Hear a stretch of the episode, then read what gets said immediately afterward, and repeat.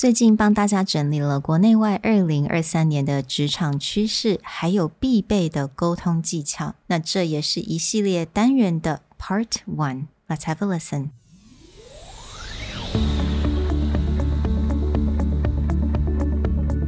Hello，欢迎来到 Executive Plus 主管与沟通力的 Podcast。I'm Sherry, an educator, certified coach, and style enthusiast. 我相信专业有效的沟通是语言跟逻辑的完美结合。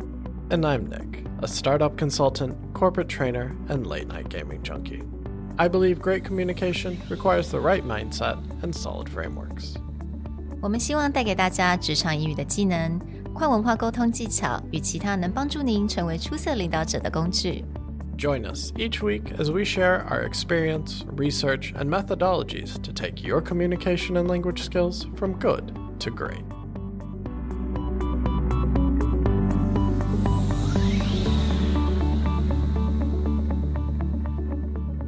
Hey, everybody. Welcome back to the Executive Plus podcast. 2023 is upon us, and you can't open up any news website without being hit by all the informations about inflation and mass layoffs and market fluctuation. So, today we want to talk about the communication skills necessary to get through this very turbulent 2023. 嗯，二零二三年有很多不同的变数。我们刚刚讲到了 inflations 通货膨胀，有很多公司大型裁员，但是人才也不足。那不管你是要找新的工作、跨领域，或者要找人才，或者你是企业主，那这些啊，我们都会提供一些沟通的技巧给您。那希望呢，能够帮助您在二零二三年的这个发展。To do this, we're going to break a series into four parts, looking at what's happening in the world, what are the things you need to know and pay attention to. Also, as an employee, what can you do to communicate your value to a company? As an employer, what can you do to retain the best talent in the company? And for job seekers, what opportunities can you go grab? 那在今天的单元呢，就让我们来听一下，呃，这个全球的这个职场的趋势是什么？那我们今天整理了很多不同的资源，我们也找了一些 common themes。So let's go over these themes today. The first thing that I think is on everyone's first mind when they think about what's going on with the economy is all these big tech layoffs. Mm. In the news, you will constantly see things about mass layoffs and hiring freezes. Mm, exactly. 那我相信大家应该都听到了很多，比如说 like Twitter laid off a lot of jobs, Microsoft, Google. So I think Nick, you found a source saying that these companies from Bangma, Facebook, Amazon, Netflix, Google, obviously, Microsoft, and Apple that alone in the last three months of 2022, 51,000 jobs were cut. And throughout all of 2022, over 200,000 jobs were cut. Now, most people hear these numbers and think, oh, what are all these tech workers going to do? Does yeah. that mean I cannot work for any of these companies? But what they found is that as these large companies, for recession reasons, for budget reasons, are cutting all these jobs, that actually about 80% of the people who get cut find a new job within three months. Mm. And 40% of people have found a job within one month. Wow. And a lot of that is just because almost every company now is a tech enabled company. Yeah. They may not be a traditional tech company, yeah. but they probably need some kind of tech skill set, whether it is website development or data analytics or engineering to build an app for their company or even cybersecurity needs. So the reality is it's just shifting from these large companies mm-hmm. to now small and medium sized businesses. And speaking of which, the second theme that we're seeing is that labor market is tight. 也就是人才不足，这个还是一个很大的一个趋势。So this may seem counterintuitive, which is all these big companies are doing mass firing, so that means there should be lots of workers in the market. Yeah. But what you're actually finding is that although there are a lot of skilled workers in the market, the roles or the needs that these companies are hiring for, there's not enough people with that specific skill. So we looked at some of the hottest job markets across Taiwan, and the globe. And there are a few key things that are popping up. Mm, number one, sustainability, ESG. That's the biggest thing across the globe. Everyone's talking about sustainability or building their ESG. Cybersecurity, that's really another one, and sales. Even in this market where you think, oh, okay, people are going to spend less money, why would more companies want to hire sales because top quality sales who know how to yeah. get customers and make customers happy and keep them in a company are very valuable right now. When mm. people are more careful about where they're spending money, mm. then getting loyal customers to remain there is usually about the relationships they build with sales or business development. So this has become a big thing. Other specific tech related roles AI is now getting huge. Microsoft just promised many, many, many billions of dollars into OpenAI. Other companies are throwing a lot of money into generative AI or AI in general. And there's just not enough people who can do that. Yeah. Now, that's a very specific engineering skill, but something that is showing up a lot is like data scientists and data analytics. Hardcore data science is a much harder skill to learn, but basic data analytics that can be useful in marketing are things that you can learn a lot of those base skills online. 那在台湾来讲呢，还有另外一个也蛮红的一个职缺，也就是 Full Stack Developer，还有 IC Chip Design。那这些都是其实在全球的趋势来讲，都算是个还蛮 hot jobs for the globe. One of the big themes that gets brought up in all of this is a term that you will see online a lot called reskilling. Reskilling is essentially people going to join other industries by picking up skills, especially hard skills yeah. that they haven't learned before online has a million tools for learning programming languages, learning data analytics, learning digital marketing. All of these things are you can reskill without actually going back to like a mm. university and it can help you jump industries. 嗯，那当然了，也是因为现在有很多企业缺工嘛，那人资它就会重新调整它真人才的一个门槛，门槛也降低了，所以其实呢，也也就是有很多人他可能在学校的时候他 他并不是这个的 major，但他是现在还他是有机会可以应征这个工作，so they can definitely take up some lessons and really train themselves to have a really different skills or a new skill for a job they may not planned while they were at school, but it's definitely one of the hottest job currently in the market. Yeah, I believe you showed me an article talking about how TSMC mm. is starting to recruit out of traditional like engineering or computer science majors, but starting to pull in people from other majors, like, yeah. say, English majors, yeah. to join the company because there are skills that they can be taught, mm-hmm. but they want them to have a different baseline. Mm-hmm. So we're definitely going to address this in one of our episodes later on about how do you navigate in this kind of job market when it comes to interview for a job. Let's talk about the next big thing that we're seeing a lot in news articles. Mm. And this is the idea of talent retention. Mm. Even though a lot of companies are letting go of employees, other companies want to retain their best talent or really prune their company down to the top talent. Mm. So, how do you do this kind of talent retention?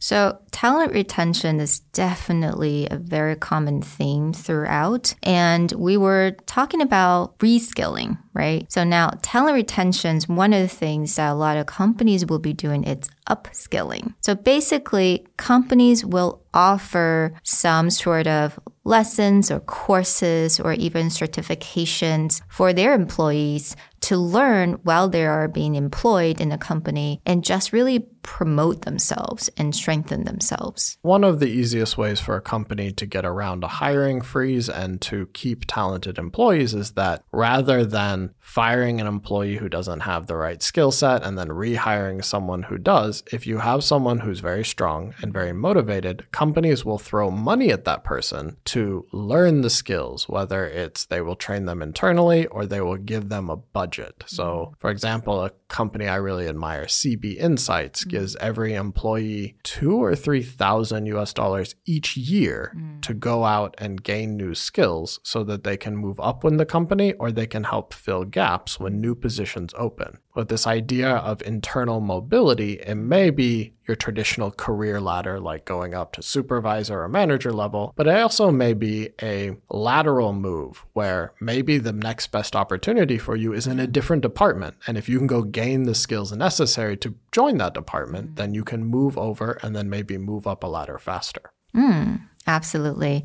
Now, the next common theme that we're seeing is the importance of CV, resume, LinkedIn updates. I would say this is more important in Taiwan, where in the US, people are pretty consistently updating their resume because, especially, let's say in Silicon Valley, job hopping every year or two years has been a big thing. So, updating your skills. But it's like a lot of times here in Taiwan or in non tech markets, people tend to stay in a job for a long time. Now, even if you're not considering changing jobs, sometimes updating your LinkedIn updating your resume helps you reflect back on what have I gained in the last like five years at my job. The skills I have going into that job are definitely going to be different today. But if I don't know, write them down, I don't think back about what I've accomplished, I may forget that I have upgraded all of these things in my life. Yeah. But maybe I don't remember that, or especially if I want to show my employer my value for a promotion or for a salary raise, I need to be able to go show them what I have accomplished. 所以我觉得，因为市场变动很大，你的履历表真的要 持续的更新。那不管你可能目前你并没有在 LinkedIn 上面，你可以开始尝试的把 information 放在 LinkedIn 上面。So I would say 你的 CV、你的 LinkedIn profile 都是必须要持续更新，而且要常常去看一下，诶，不适合的、已经比较旧的一些内容，就可以把它替换掉，比较强调你自己现在的一个优势。I really do think that this is important for someone who is seeking for a job or just someone who is not going to seek for a job, but they want internal mobility that we were talking about. Yeah, and actually, you have an experience with this very recently where we took your resume, which was a few years old from before you oh, started the company. to now updating it. And it's just night and day. It's like a completely different person. And that was just over like a two to three year period. I would definitely advise everyone do this every half a year because I honestly like doing it for like every three, four years, it's kind of painful because yeah. it's like I don't remember everything. That, and you're almost starting from zero. Yeah. So, for those of you who should reflect back on what accomplishments have you had? What skills have you gained? What things have you done that would look really good on a resume, mm. just refresh, put them down somewhere. Even if you're not seeking another job, it may come in really handy as a way to, like, oh, okay, I want to ask for a promotion. Mm. Of course, the first thing they're going to ask you is like, what accomplishments or what things are you most proud of? Mm. Well, if you don't remember what those are or you haven't reflected on them, you won't be able to answer. This is a great way to mm. refresh your memory, reflect back on what you've accomplished, and get it down on paper. Now, the last common theme, which is actually something that we're really passionate about, and it's why we're doing our podcast, is the importance of soft skills, especially communication.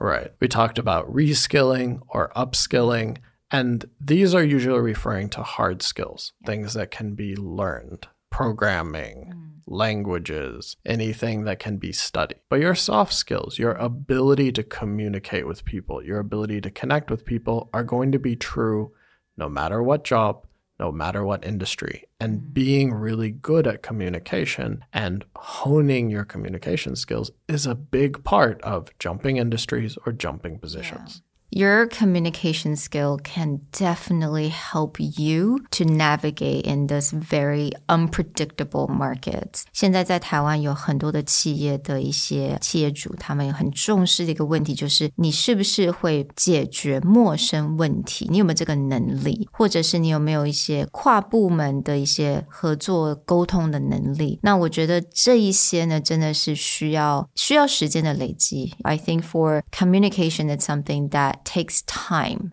to build. And it's almost something that requires a little bit of life experience. 那我不是说你好像哦年纪越大的 communication skill 一定就会越好，而是我觉得就是多去尝试，learn a lot, try a lot of different things, observe, and that really can help you to to strengthen your communication skills.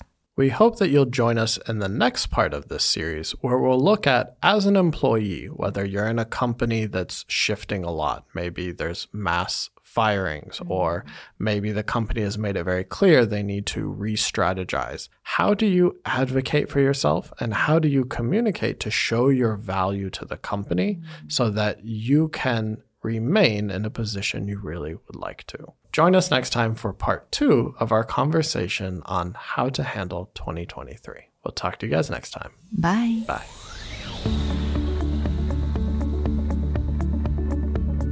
The Executive Plus podcast is a Presentality Group production, produced and hosted by Sherry Fang and Nick Howard. You can search us on Facebook, 主管英文 Executive Plus. You can also find us on Instagram, Communication R&D, and email us at sherry at epstyleplus.com.